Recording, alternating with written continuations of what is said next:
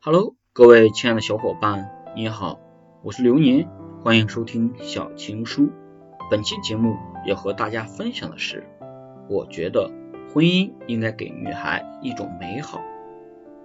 那个结了婚，低着头走路的姑娘，头上撞了一个包，脱下来哭。的爱人问她疼不疼？其实疼是次要的，让人委屈的是，她明明盯着路。走的那么努力，还是撞到了电线杆，他不甘心啊！我们盯着路当然没有错，但是也应该抬起头看看，那是不是我们想要的方向？你知道的，跟一个喜欢的人吃苦，每天活得有劲头，知道想要什么，可能身体会累，但是心里一点也不苦，反而会每天充满斗志。让你累的是，你跟某人低着头在芦苇地里活了很久很久，就像张飞和李逵骑着车手牵手在沙漠里狂奔，关键车轮还是方的。我觉得婚姻应该给女孩一种美好，就是她需要有一段时间去整理自己，看看自己得到了什么，失去了什么，哪些得到不想要了。哪些未得到的还要再努力一点？哪些情绪需要消化？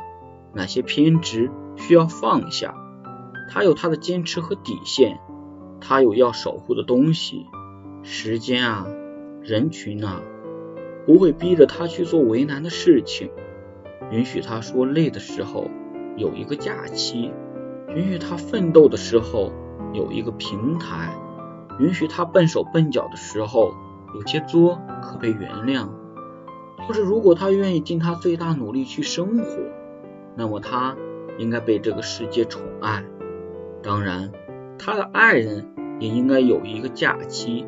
爱一个人久了也会累，爱是一件特别消耗体力和精力的一件事，不是不爱了，是我们都需要时间恢复体力和精力。好的，朋友。本期节目到这里就已经结束了，感谢您的收听。喜欢这部作品的小伙伴可以多多点赞、评论、分享，您的举手之劳就是我最大的动力。我是流年，我们下期再会。